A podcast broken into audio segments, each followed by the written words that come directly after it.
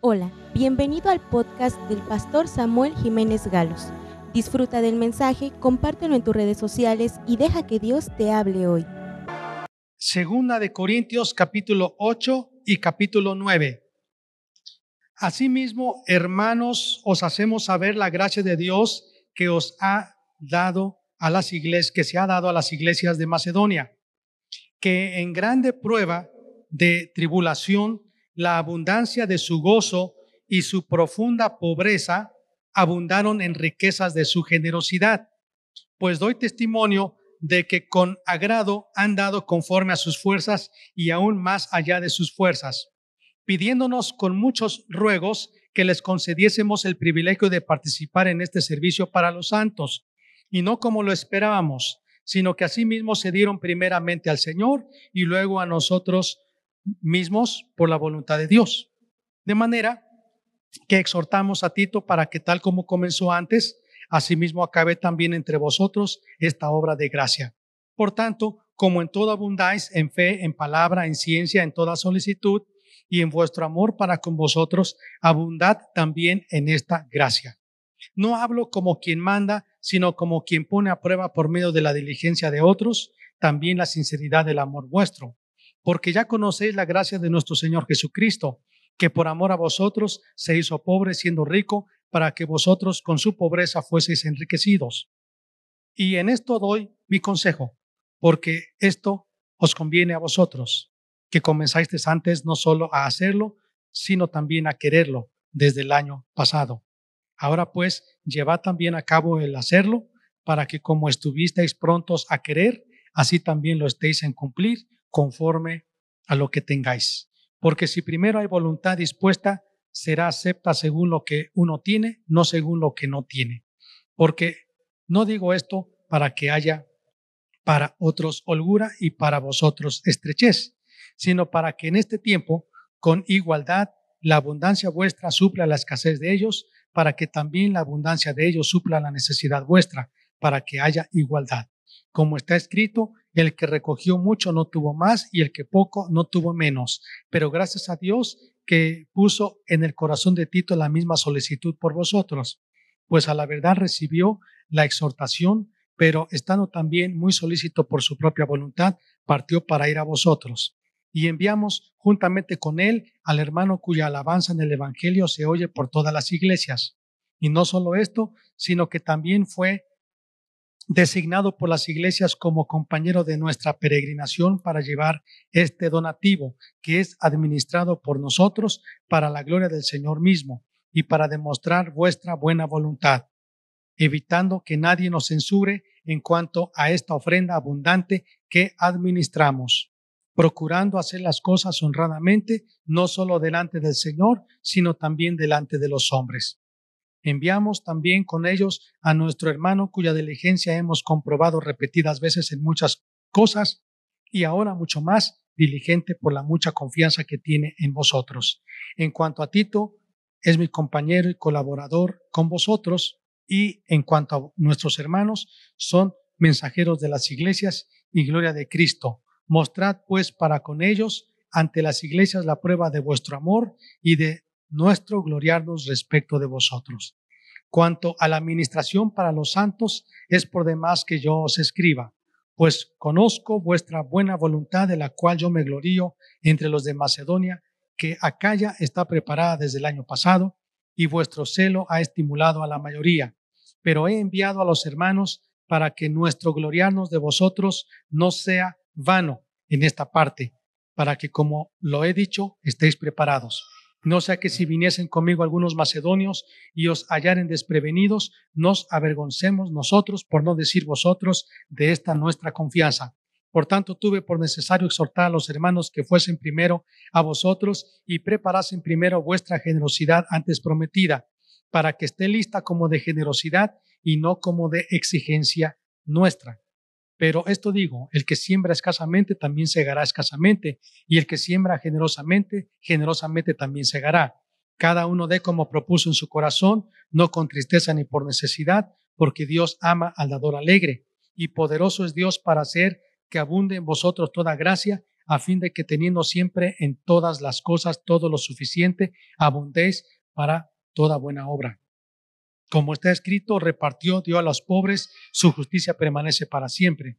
Y el que da semilla al que siembra y pan al que come, proveerá y multiplicará vuestra sementera y aumentará los frutos de vuestra justicia, para que estéis enriquecidos en todo, para toda liberalidad, la cual produce por medio de nosotros acción de gracias a Dios, porque la administración de este servicio no solamente suple lo que a los santos falta, sino que también abunda en muchas acciones de gracias a Dios. Pues por la experiencia de esta administración glorifican a Dios por la obediencia que profesáis al Evangelio de Cristo y por la liberalidad de vuestra contribución para ellos y para todos. Asimismo, en la oración es en la oración de ellos por vosotros a quienes aman a causa de la superabundante gracia de Dios en vosotros. Gracias a Dios por su don inefable. Este pasaje es uno de los más didácticos respecto a la liberalidad o a la generosidad. Y hoy quiero compartir con ustedes lo que Dios ha puesto en mi corazón, porque yo creo que Dios nos está llevando a un nivel más grande de servicio. Y Él quiere que nosotros en gratitud, en amor, podamos ser colaboradores con Él en esta gracia, porque la Biblia dice es la gracia de nuestro Señor Jesucristo. Y hoy quiero compartir con ustedes el tema Macedonia, un ejemplo de generosidad. Y para, a manera de introducir este tema, quiero explicarles respecto a asuntos geográficos de los lugares que menciona el apóstol Pablo y que los visitó. Por ejemplo, ustedes deben saber que el apóstol Pablo era israelita. Él nació en Tarso de Cilicia, una ciudad que se encontraba casi cercana al mar Mediterráneo, pero cerca también de Israel, de Palestina. Dios lo llamó desde allí de Palestina, de Israel, a todo el mundo en ese entonces conocido, hasta España, Roma, Italia, Grecia, Yugoslavia, y menciona regiones. Por ejemplo, está la región de Acaya, la región de Macedonia, está otra región. Y, por ejemplo, aquí dice a la región de Acaya los que vivían en la región de Acaya eran los griegos y los romanos, es decir, Grecia y Roma. Toda esa era la región de Acaya. Incluía los corintios. También estaba la región de Macedonia. La región de Macedonia incluía iglesias como filipenses, los, los filipenses, los tesalonicenses, esos eran de la región de Macedonia. Entonces, tenemos aquí región de Acaya, región de Macedonia. Y todavía la Biblia menciona otras regiones, Panfilia, Pitinia. ¿Sí? Ahora, voy a explicar un poco más. La Biblia nos dice que el apóstol Pablo fue a la región de Macedonia.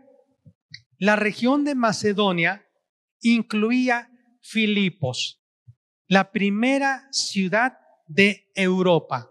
Hoy en día ya no se conoce así, es la región de los Balcanes, así se conoce hoy en día. Antes se conocía como Yugoslavia, la región de los Balcanes. Era casi cerca de Turquía hacia Europa. Y la Biblia nos menciona que el apóstol Pablo llegó con Timoteo y con Silas.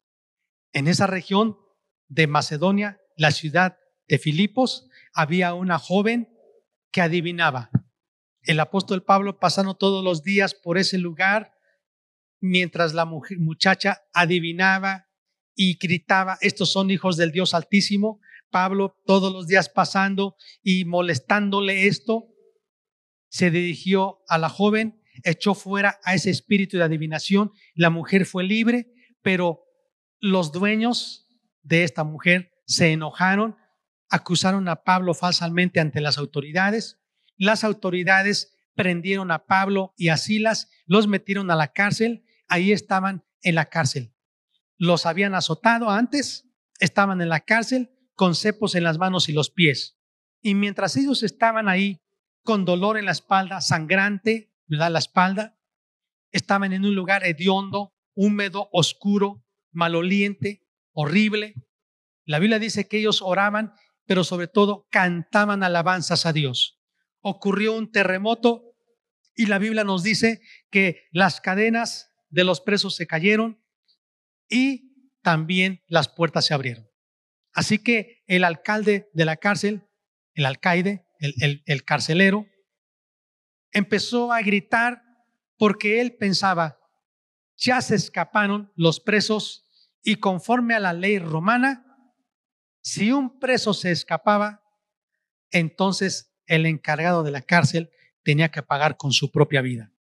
Por eso entonces el carcelero, antes que llegara ese momento de estar ante las autoridades, comenzó a pedir una espada para que él la usara, se atravesara y con eso muriera. Y mientras gritaba pidiendo una espada, el apóstol Pablo, que estaba mucho más adentro, era una de las prisiones, imagínense, de alta seguridad, era una prisión muy, muy al fondo. El apóstol Pablo comenzó a gritar y decir, no te hagas ningún mal. Todos, todos los que estamos aquí, no nos hemos ido, estamos bien. Así que este hombre, el carcelero, comenzó a gritar, pero ya otra cosa, y a decir, señores, ¿qué debo hacer para ser salvo? Así que entonces el apóstol Pablo gritando les dijo, o le dijo, cree en el Señor Jesucristo y serás salvo tú y toda tu casa. Y este hombre creyó en Jesucristo en la cárcel. En medio de esa circunstancia, el terremoto pidió luz, una antorcha, lo llevaron hasta donde estaba Pablo, estoy seguro, Pablo le habló de Cristo, se entregó y él gozoso por haber entregado su vida a Cristo, libertó a Pablo y a Silas en ese momento, los llevó a la casa, a la casa del carcelero, y allá les lavó, les curó sus heridas, les dio de cenar, les dio de comer. Es más, era medianoche, ya era madrugada, y la Biblia dice que en esa misma hora el carcelero, su esposa y sus hijos se bautizaron.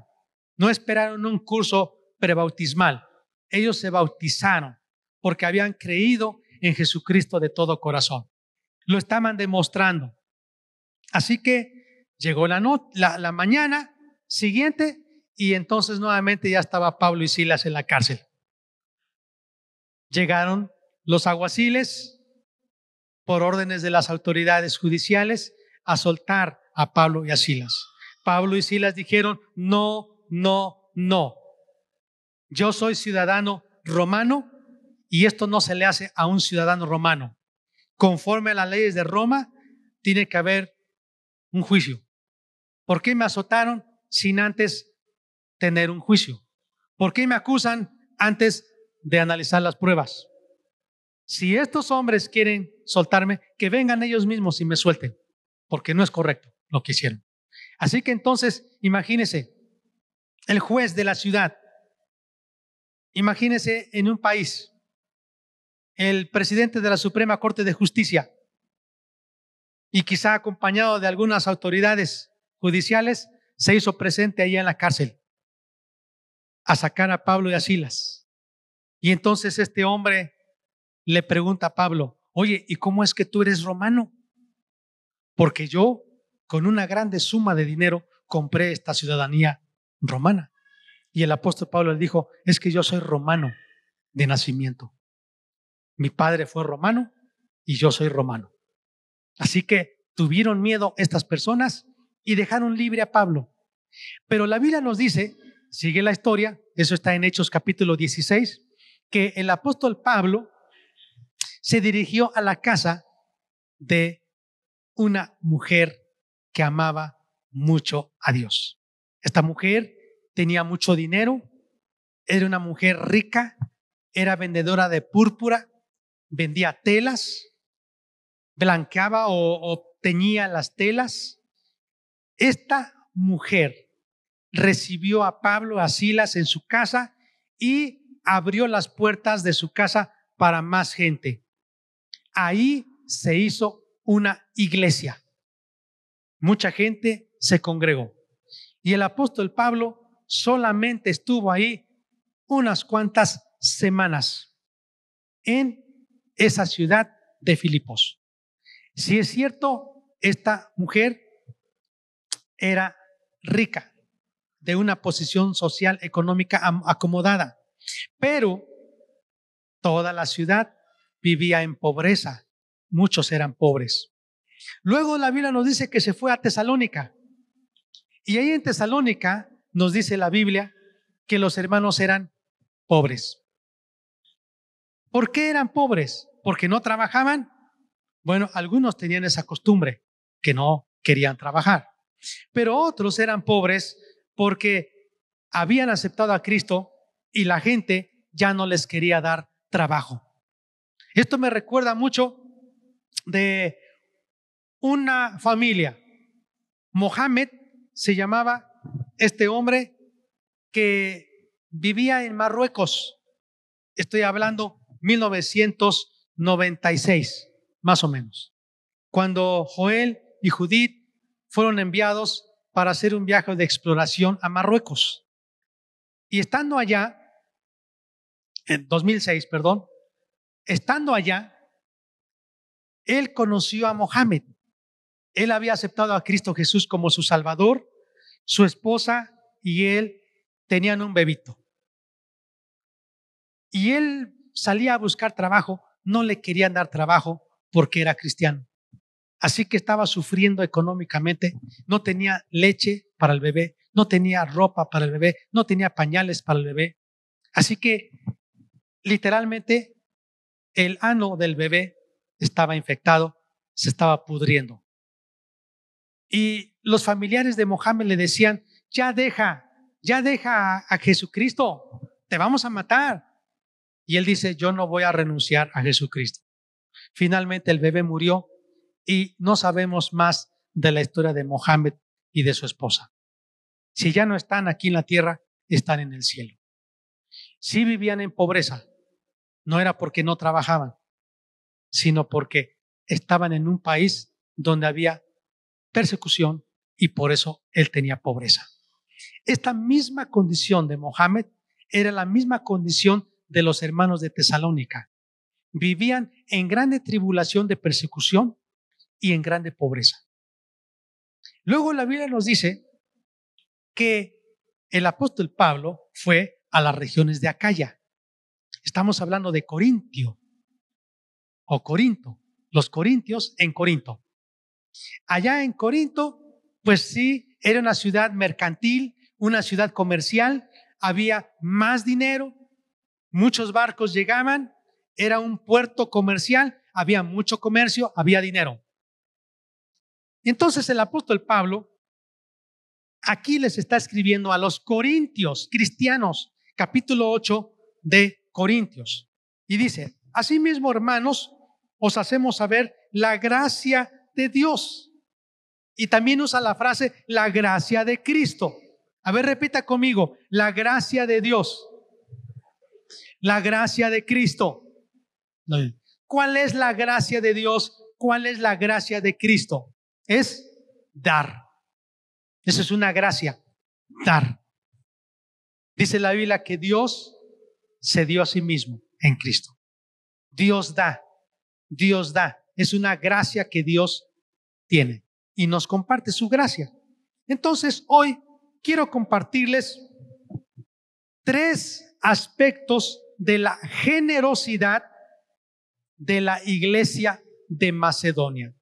al considerar tres aspectos de la generosidad de la iglesia de Macedonia, podemos ser desafiados a ser generosos para la obra de Dios. Al considerar tres aspectos de la generosidad de la iglesia de Macedonia, podemos ser desafiados para ser generosos para la obra de Dios. Así que vamos a ver estos tres aspectos. Con la letra M para que usted se acuerde. La motivación de la generosidad. La manera de su generosidad y la medida de su generosidad. Ahora quiero decirles, la iglesia de Macedonia para mí hoy sigue siendo un desafío. Les voy a decir por qué. Porque dice la Biblia en el capítulo 8, hermanos, les hacemos saber la gracia de Dios que se ha manifestado a las iglesias de Macedonia, que en grande prueba de tribulación, la abundancia de su gozo y su profunda pobreza abundaron en riquezas de, su generosidad.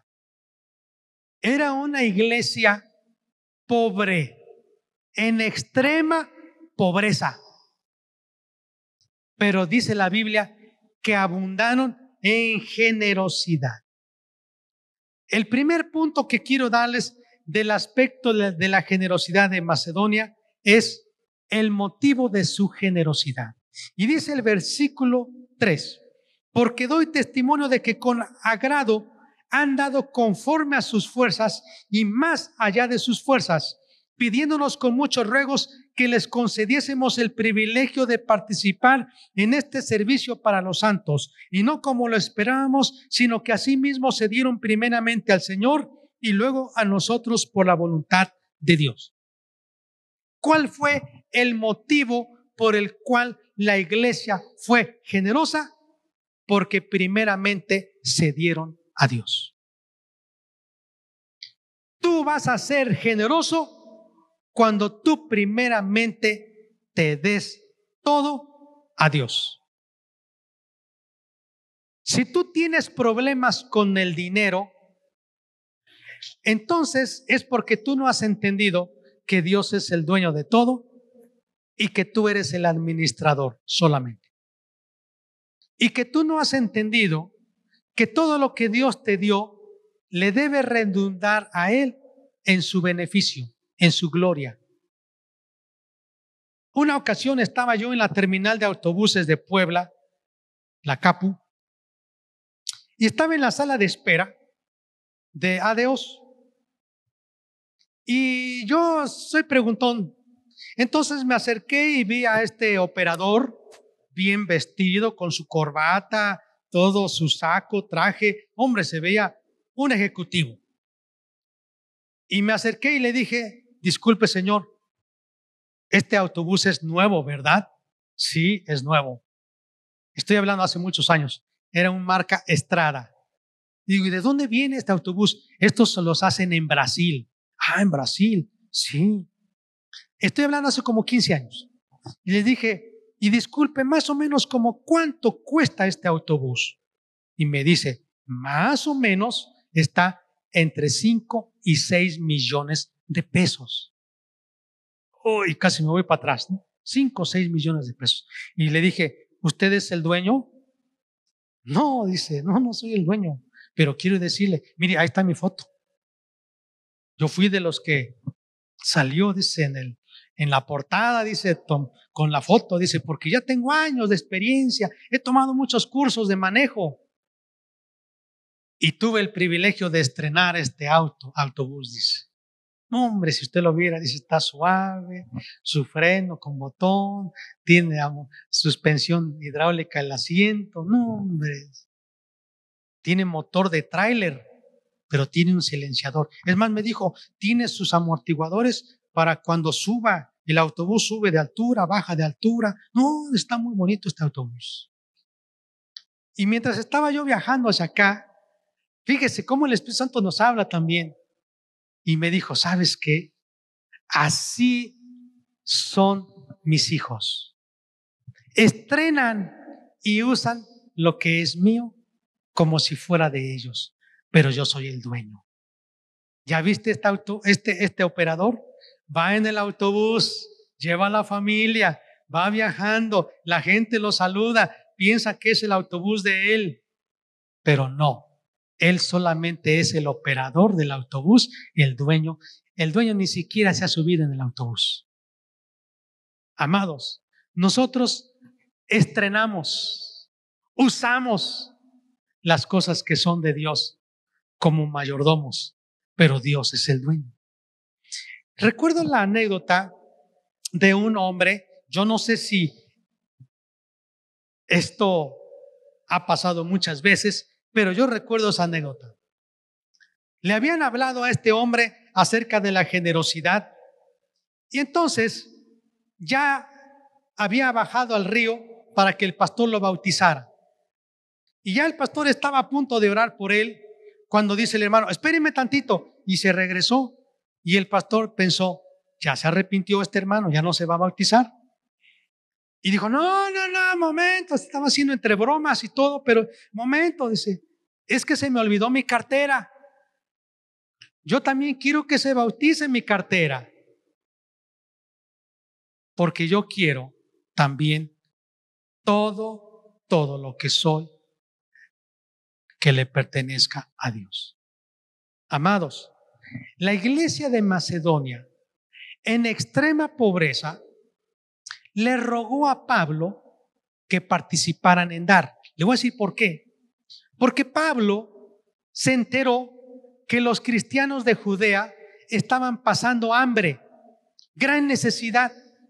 Así que el apóstol Pablo hizo una convocatoria para hacer una colecta y les dijo a las iglesias de Acaya y las iglesias de Macedonia, pero no Filipos ni Tesalónica hermanos de Acaya, de Grecia, de Roma, de Corintos, por favor vamos a levantar una ofrenda para llevarla a los hermanos de Judea. Y Pablo no invitó a los de Macedonia, porque los de Macedonia eran pobres. Yo me imagino que el apóstol Pablo dijo, no, va a ser una pena. ¿Cómo voy a molestar a los hermanos de Filipos? ¿Cómo voy a molestar a los hermanos de Tesalónica? Los de Tesalónica viven en persecución y en extrema pobreza. Ay, me da pena que yo les pida dinero para que den una ofrenda a los de Judea. Y no los invitó. Pero los hermanos de Tesalónica fueron a rogarle, dice, con ruegos y con lágrimas, le dijeron a Pablo, Pablo, por favor, incluyenos en participar con esta gracia de dar? ¿Por qué nos echaste de menos? ¿Por qué nos quitaste de la lista? ¿Por qué no nos incluiste para dar? Nosotros también queremos dar. ¿Acaso no vale el poquito dinero que tengamos? Y dice Pablo, dice, y nos rogaron que fuesen incluidos en la gracia de dar, estando en pobreza y estando en persecución. Pero ¿sabe por qué ellos dieron? Porque ellos primeramente se dieron a Dios. ¿Quieres ser generoso? Tienes que entregarte a ti mismo. Todo lo que tú tienes, todo lo que tú eres, lo debes entregar para Dios. Recuerdo que me dijo ese matrimonio, pastor, vamos a orar por esta camioneta. Yo quiero que usted ore por ella. Y el Espíritu Santo me dijo, así vas a empezar a orar por más camionetas. Era una camioneta usada, una blanca, una Ford. Y comenzamos a orar. Y me acuerdo que los hermanos dijeron, y Dios quiere que esta camioneta también la dediquemos para la obra de Dios. Como recuerdo que esa camioneta hizo viajes misioneros por varias partes.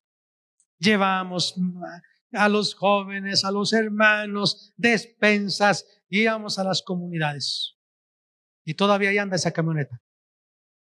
Gracias a Dios. Dios les dio más vehículos a ellos ha sido una bendición cuando usted da para la obra de Dios. Mi papá y yo una ocasión fuimos a un pueblo, Unos hermanos eran muy humildes de condición económica. Y recuerdo que ellos en su extrema pobreza y necesidad le estaban dando una ofrenda a mi papá. Y mi papá les dijo, no, no, no, no, no, no, ¿cómo hermano? No, ustedes lo necesitan. Y recuerdo que era una ancianita y se acercó y le dijo, hermano, reciba usted esto. Y le volvió a decir, no, hermana, no, no, ¿cómo voy a recibir eso? Y se puso a llorar la ancianita. Eso tiene años, yo era un niño. Y entonces le dijo esta ancianita a mi papá, hermano, usted me está quitando la bendición de darle. ¿Qué? Porque soy pobre no vale este dinero. Si yo se lo quiero dar. A partir de ahí, era yo un niño. Y no importando dónde estaba, mi papá, cuando estaba frente a alguien que le quería dar una ofrenda, él decía, yo lo voy a recibir. Y lo voy a recibir para que usted reciba la bendición que Dios le quiere dar al dar. Porque cuando usted dé, Dios le va a bendecir. La gracia de dar es cuando da, Dios le bendice. Y entonces yo recuerdo ya, grande yo, igual me tocó ir a una comunidad y estaba yo así batallando y me estaban dando una ofrenda. digo, no, hermanos, usted lo necesita, yo no vine por eso. Y otra vez, no, hermano, yo lo quiero dar para usted. Y le dije, no. Y la tercera vez le dije, mire, vamos a hacer algo. Yo lo voy a recibir, voy a orar por este dinero y yo se lo voy a dar. Yo tengo derecho ya a hacer lo que quiera con lo que yo recibo y se lo vuelvo a regresar. Igual sentí como que estaba llorando. Y el Espíritu Santo me habló y me dijo, eso no se hace. Si ellos te quieren dar, no importa que sean humildes de condición, recíbelo, porque yo quiero bendecirles a ellos. Y cuando tú no recibes eso, tú estás deteniendo que ellos empiecen a sembrar, a sembrar para cosechar. Así que en ese momento yo le pedí perdón y le dije, hermana, perdóneme. Y recuerdo que justo empecé a abrir la Biblia que dice en San Lucas, si uno de vosotros diere un vaso de agua, aunque sea fría, a un profeta, recompensa de profeta tendrá tan solo un vaso de agua fría. Y si tú quieres dar una comida, y si tú quieres dar algo más para la obra de Dios, Dios te va a bendecir. Así que cada vez que yo recibo de alguien, aquí o donde esté, yo recuerdo este pasaje y dije, pues la promesa de bendecir es bendición de pastor, bendición de profeta, bendición de ministro, que Dios lo prospere y lo bendiga. He orado para que Dios le dé hijos a las personas, algunos matrimonios. En toda mi vida no he escuchado muchas historias. Pero algunos me dicen, Dios ya nos dio un hijo. En otros he orado por sanidad. He orado porque se resuelva un, negocio o un trabajo. Dios les da, porque hay bendición. Los hermanos que creen eso, mira, algunos me han invitado, me he llevado litros de aceite, me suben a su camioneta y voy atrás de la camioneta regando por todas las hectáreas aceite, aceite, aceite, porque dice la Biblia que bendición de profeta, bendición de pastor reciben cuando nosotros los bendecimos. O sea, no, Entonces, ¿yo por qué voy a limitar que Dios los bendiga a ustedes? Y cuando tú quieras dar, tu motivación va a ser primero darte a Dios. La segunda motivación que yo encuentro, dice en el verso 2, gozo. Ellos estaban gozosos estaban muy gozosos. Y como tenían gozo, amados, ellos querían dar la ofrenda a, Macedo, a, a los de Judea, porque estaban gozosos. Tercera cosa, dice que ellos, el versículo 4, pidiendo con muchos ruegos que les concediésemos el privilegio de participar en este servicio. Es un privilegio dar. ¿Cuál era su motivación? Yo tengo un privilegio y era una responsabilidad, pero orgullosamente aceptada. Su motivación entonces era, primero se dieron a Dios, segundo, tenían el gozo, la gratitud y tercero, ellos sentían que era un privilegio, su motivación. Así que cuando tú des, di, es un privilegio dar, es un privilegio, es un honor. Quiero servir. Ahora me voy a pasar al siguiente aspecto. Ya vimos el primer aspecto, la motivación de su generosidad. Segundo aspecto, la manera de su generosidad. La Biblia nos dice que ellos dieron con gozo, con alegría. Nunca des con tristeza. Recuerdo que estaba en la iglesia de Puebla, Amistad de Puebla, estaba ubicada en el Boulevard Hermano Cerdán, antes de que estuviera ubicada ahora en, en la Carcaña, una iglesia que cabía en más de mil personas, y llegó un predicador y estaba hablando de la necesidad de ser generosos. Y dijo, yo di mi casa y Dios me dio otra casa, yo di un vehículo, Dios me dio otro vehículo, y yo empecé a decir, ah, este está pidiendo mucho dinero. Pero comenzó a hablar este profeta, era un profeta. Y yo fui desafiado. Y dije, Dios mío, yo quiero dar para la obra de Dios. Estaban cooperando para construir la hacienda de la amistad. Entonces yo dije, yo quiero dar. Y yo vivía justo en la carcaña. Y tenía que tomar un autobús para llegar al templo donde estaba yo en ese momento. Entonces dije, bueno, pues era yo un estudiante y dije, voy a dar todo lo que tenga. Pasaron las ofrendas y yo di todo lo que tenía. Y dije, pues yo voy a dar todo, porque dice la Biblia que el que siembra, cosecha. Así que yo voy a dar todo. Y ya di todo, no era mucho, en unas monedas era de mi pasaje para regresar a la casa. Así que ya después de que di la ofrenda, comenzó a sentir enojo, coraje. Y dije, ¿a qué vine a dar ese dinero acá? ¿Qué vine yo a hacer? Y ahora, ¿cómo le voy a hacer para regresar a mi casa? El culto era en la noche, era un miércoles, terminaba la reunión como a las nueve. Entonces dije, ¿qué voy a hacer? Bueno, me paré en la entrada y dije, quizá Dios va a tocar a algún hermano que me va a dar un ray. Quizá me voy a encontrar a alguien que me va a saludar y me va a dar una ofrenda para que yo me regrese. Ya estaba yo dando vueltas y saludando a algunos y nada. Y veía como algunos iban en sus autobús, en sus, en sus automóviles, en sus camionetas. Y yo dije, no puede ser. ¿A qué vine a dar ese dinero? Y me regresé caminando por toda la carretera federal, enojado y molesto. ¿Usted cree que a Dios le agrada eso? No. Otra ocasión me pasó. Recuerdo que trabajaba yo en casas y trabajaba yo en la casa del pastor de la iglesia, el pastor Ricardo Brambila y su esposa Esther.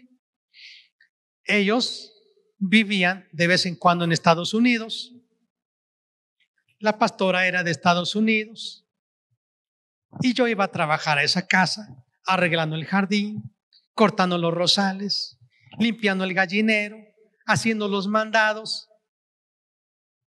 Y yo veía que vivían bien. Cuando me invitaban a comer, decían, es tiempo para comer. Llegaba yo a comer y comía muy sabrosamente pastel de carne. Luego me gustaba porque había panqué, ensaladas.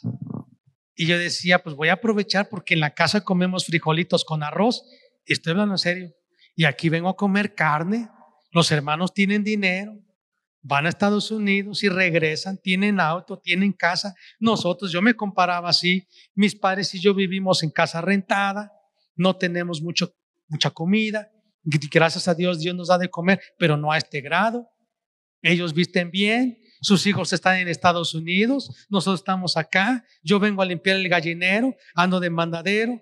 Dios mío, me sentía yo con una baja autoestima.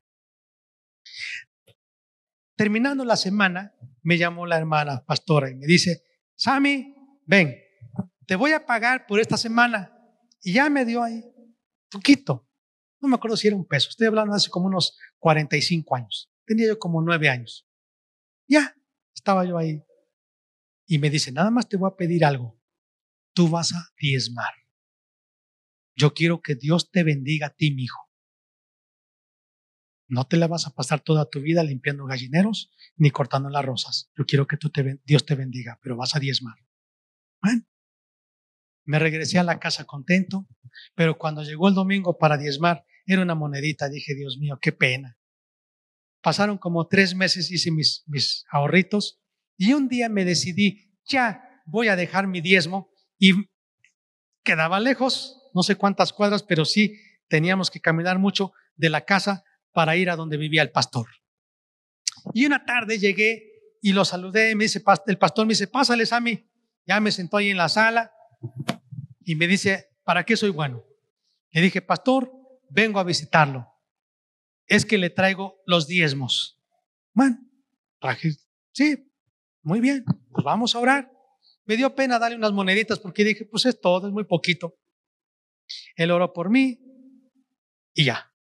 Ellos sí tenían sala, tenían su comedor muy elegante, tenían su auto muy bonito, comían muy bien. Todo empecé a pensar así cuando salí de la casa. Iba yo caminando y dije, ¿a qué fui a dejar ese dinero a ellos? Cuando nosotros tenemos necesidad, ellos tienen dinero y yo tengo necesidad. Así me regresé caminando. Pasaron los días y el Espíritu Santo me habló y me dijo, Samuel, eso no se hace. Cuando tú des, dice la Biblia, dale a Dios. Tú fuiste a dejárselo a un hombre y tú se lo fuiste a dejar a una casa. Y por eso estás enojado. Dice, traigan los diezmos al alfolí, al templo. Dáselo a Dios. Eso cambió, revolucionó mi vida. Y dije, a mí no me interesa lo demás. Yo quiero ser generoso para Dios. Quiero darle a Dios. Quiero darle a Dios. Y yo escuché la historia de un hombre que dice, Dios merece lo mejor. Así que él da el 10, el 20 y empezó así su historia hasta que solamente él vive con el 10% de todos sus ingresos, porque el 90% de todos sus ingresos lo da para la obra de Dios. Conocí a un hombre generoso. Cada año a todos los misioneros obreros que están en los campos les compra camionetas 4x4. Los llama, vamos a la agencia, hermano, esta es una ofrenda para tú, para la obra de Dios. Hermanos, aquí está la ofrenda para que usted lleve a sus hijos como no los ha podido llevar. Vaya, vayan a comer y tenés el boleto para regresar al campo misionero. Generoso. Por eso, cuando usted va a dar, la manera de dar, dice en la Biblia que la iglesia de Macedonia era una iglesia que dio con gozo. Nunca des con tristeza. Nunca des por necesidad. Si alguien te está obligando a dar, no des. Yo les he enseñado a ustedes en los cursos y les voy a volver a recordar. Amados, cuando usted reciba sus ingresos, ya sea por día, un salario un sueldo semanal, quincenal, mensual, usted dele a Dios lo que es de Dios primero. ¿Sabe cómo va a ser? Voy a ilustrar. Mi esposa y yo muy frecuentemente lo que hacemos es recibimos el dinero. No digo es mi dinero, es tu dinero, no, ese dinero es de Dios doblamos nuestras rodillas. Escuche bien lo que lo que puede hacer. Doblamos nuestras rodillas y le decimos, Dios amado, tú no diste la vida, la fuerza, el trabajo, las oportunidades. Y este dinero es tuyo. Y entonces comenzamos a recordar lo que Jesús dijo. Dadle a Dios lo que es de Dios y a César lo que es de César. Y comenzamos a sacar los diezmos. Es más, escuche, y lo digo con modestia, nosotros no damos diezmos. el, el diezmo es lo mínimo, hermanos. Nosotros damos más que el diezmo. Porque yo no puedo hablar aquí de diezmos cuando soy un ladrón de los diezmos. ¿Cómo puedo decirles que ustedes den cuando yo no doy? No sé si ustedes me están entendiendo. Y quizá hay comentarios de la gente que no nos conoce, que no conoce nuestra vida, no conoce nuestra vida íntima, ni conoce nuestro pasado, y quizá dirá, este pastor se vive de los diezmos. No es cierto. Dios es bueno, Dios es generoso, sí. Pero mi pasado de vivir limpiando gallineros y de estar de rodillas limpiando rosales, que no es, y andar con máquina cortando el pasto, y, no estoy diciendo que eso es malo, pero yo no tenía dinero. Cuando me iba a casar justo antes, yo decía, me van a voltear de cabeza y ni siquiera una moneda tenía yo. ¿Cómo me voy a casar? ¿A dónde voy a ir de misionero? Usted debe saber, el dinero no debe ser idolatrado, no debe ser como el Dios de nosotros, pero déjeme decirle, ¿verdad que sí se necesita dinero para pagar la luz aquí? Sí se necesita dinero para comer, ¿verdad? Sí se necesita dinero para caminar, para pagar la colegiatura, todo. Entonces sí se dinero, no lo amamos, pero el dinero es importante. Y Dios quiere que el dinero esté en su lugar correcto. ¿Y cómo va a estar en su lugar correcto? Cuando honramos a Dios. Primero es Dios. ¿Sabe qué he enseñado y quiero que usted lo haga también? No solo doblar nuestras rodillas, sino le he dicho a mis hijos, el primer salario que tú vas a tener es de Dios. Es el primer salario, es tu primicia. Pero no solo la primicia de toda tu vida. Escúcheme bien. El primer salario de tu año. Primicias. Porque algunos que tienen árboles y tienen terrenos dan primicia de vez en cuando. Y los que trabajan en la oficina, nada más fue una vez. No. Primicia cada año de cosecha. Cada año, cada año su primicia, su primicia. Cumples años, dale una ofrenda a Dios. Porque si compras pastel, compras gelatina, compras sándwiches, compras refresco, te vas a pasear, te das tus gustos, invitas a la gente, invitas a tus amigos, gastas ese dinero. Mira, sea agradecido y dale a Dios primero. ¿Te dieron un ascenso en tu trabajo? Dale a Dios las primicias te hicieron que te regresaran más cerca a tu casa de tu trabajo, ya te acercaron, dale una primicia a Dios. Dios te dio un hijo muy bonito, dale a Dios una primicia. Dios te volvió a dar otro hijo, dale a Dios una primicia. Terminaste, no sé, primaria y te graduaste con honores, dale a Dios porque Él te dio sabiduría. Terminaste la secundaria, te dieron un reconocimiento, dale a Dios porque Él merece lo mejor. Primicia, primicia, primicia. Y dice, y tus graneros se llenarán de granos y de mosto, porque yo creo lo que Dios dice. ¿Ustedes creen lo que Dios dice o esto es mentira? ¿Cuántos creen esto, hermanos? O nada más porque yo digo, ah, es que el pastor está diciendo esto. No, esto dice la Biblia. Honra a Jehová con tus primicias y con los bienes y con los frutos de tu tierra. Y tus graneros se llenarán y rebosarán. Eso dice la Biblia. Entonces tú honra a Dios, honralo, dale a Dios lo que es de Dios y Él no te va a dejar. Entonces, estamos separando, estamos, separamos en un sobre o algo. Ofrendas, primicias, promesas, diezmos, y sabe que de repente empezaba en mi mente, ay Dios mío, pero es muy, ya es menos, ay ya es poco, ay es mucho, ya no va a alcanzar. No es cierto. No es cierto. porque con lo que queda alcanza. Dios lo bendice. Dios lo multiplica. ¿Sabes cómo lo bendice? Le voy a dar un ejemplo para que usted sepa.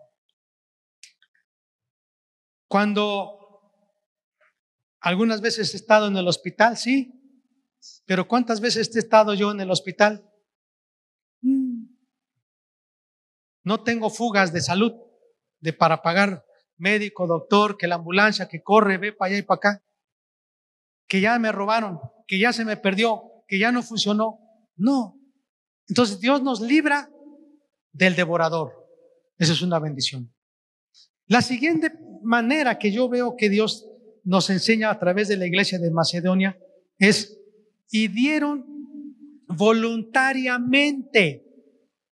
¿Y sabes cómo es voluntariamente? Dice Primera de Corintios capítulo 6. Dice que cada uno ponga aparte según ha prosperado. ¿Cómo es esto, hermanos? Voy a explicarle. Cuando los sugieres pasan por las ofrendas, ¿sabe qué me, qué me ocurría antes a mí? Era, híjoles, ya, ya viene la ofrenda, ya viene la ofrenda. Ay, pero no tengo monedas. Mm, bueno, vamos a ver aquí, a ver qué tengo. Y empiezo a sacar, híjoles, es de a 200. No, no, no, no, no. Es de a 100. No, no tengo. No, no tengo. Y a última hora estoy checando qué voy a dar. Así no se da.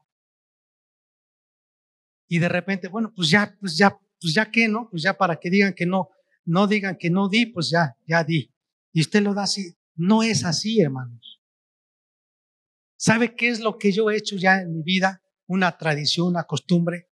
Antes de venir a la casa de Dios, yo ya sé lo que voy a dar. No estoy a última hora haciéndole así. Y ahora, ¿y qué voy a hacer? No. Antes de venir. Si es un peso, si son 10, si son 20, lo que usted, 50, 100, lo que usted quiera dar. Si usted está muy agradecido con Dios y quiere usted dar más, no sé.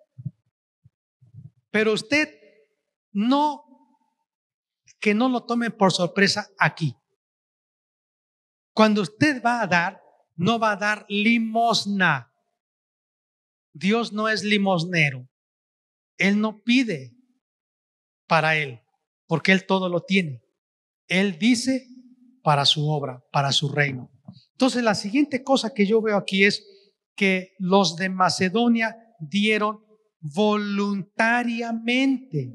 Vamos a seguir, dice el versículo del capítulo 8, el versículo 5. Y no como lo esperábamos, sino que asimismo se dieron primeramente al Señor y luego a nosotros por la voluntad de Dios. De manera que exhortamos a Tito para que tal como comenzó antes, asimismo acabe también entre vosotros esta obra de gracia. Por tanto, como en todo abundáis en fe, en palabra, en ciencia, en toda solicitud y en vuestro amor para con vosotros, con nosotros abundad también en esta gracia. No hablo como quien mana, sino como quien pone a prueba por medio de la diligencia de otros, también la sinceridad del amor vuestro porque ya conocéis la gracia de nuestro Señor Jesucristo, que por amor a vosotros se hizo pobre, siendo rico, para que vosotros con su pobreza fueseis enriquecidos. Y en esto doy mi consejo, porque esto os conviene a vosotros, que comenzasteis antes no solo a hacerlo, sino también a quererlo desde el año pasado. Ahora pues, llevad también a cabo el hacerlo, para que como estuvisteis prontos a querer, así también lo estéis en cumplir conforme a lo que tengáis. Porque si primero hay la voluntad dispuesta, será acepto según lo que uno tiene, no según lo que no tiene. Entonces, la manera es voluntariamente, con gozo. Y la otra, primera de Corintios capítulo 16, que dice, lo leo, dice, en cuanto a la ofrenda para los santos, haced vosotros también de la manera que ordené en las iglesias de Galacia. Cada primer día de semana cada uno de vosotros ponga aparte algo según haya prosperado, guardándolo para que cuando yo llegue no se recojan entonces ofrendas. Y es que el apóstol Pablo llegaba a Corinto y en ese momento corriendo iban a buscar a ver qué voy a dar. Y el apóstol Pablo dice, no, cada uno aparte según haya prosperado, cada primer día de la semana. ¿Sabe cómo es eso? Fidelidad. Entonces, dé con alegría, dé voluntariamente y dé con fidelidad. Y la otra, generosamente. ¿Sabe hasta qué punto el dar llega a ser generosamente? Cuando usted da más allá de sus fuerzas. Eso es generosamente. La Biblia dice que Jesús estaba parado en el templo y vio como unos hombres ricos traían, yo creo, a sus criados, a sus esclavos, cargando costales de dinero. Y estos pasaban, estos hombres ricos, bien vestidos, y traían estas ofrendas y las vaciaban en el ofrendero. El ofrendero era como una trompeta, era de metal, de bronce. Y entonces cuando caían las ofrendas era un ruido que todo el mundo se enteraba que estaban ofrendando. Y por eso cuando Jesús dijo, cuando des, no hagas tocar trompeta con el garzofilacio. Tocar trompeta es, hey, vean, vean que estoy dando, vean, escuchen. El que se escuche cuando dé las ofrendas, que se, no, pero Jesús estaba también parado y vio que vino una viuda, una ancianita. Y no traía costales de dinero, pero dio unas monedas. Y Jesús le dijo a sus discípulos, esta mujer dio más que todos esos. Porque Dios no ve lo que tú das. Dios ve con cuánto te quedas. Esa es la fórmula. No cuánto das, sino con cuánto te quedas. Y dice que esta mujer dio de su pobreza y de lo que tenía. Quizá era para comer y lo dio. Y por eso Dios la bendijo. Así que Dios quiere que seamos generosos y no se trata de dar mucho dinero. Porque quizá uno tiene la capacidad de dar mucho dinero. Es qué tanto te queda a ti. Y yo quiero agregarle algo. La Biblia nos dice en Génesis que Abel, cuando dio una ofrenda, dio lo mejor que tenía. Yo tengo una costumbre, una política, que cuando doy monedas o billetes para la obra de Dios, yo doy los más nuevos y los mejores.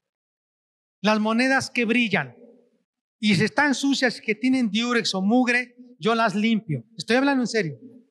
Porque yo le voy a traer a Dios lo mejor. No de billetes viejos, rotos, arrugados. De lo mejor para Dios. Dice la Biblia que Abel dio de lo mejor, de lo más engordado.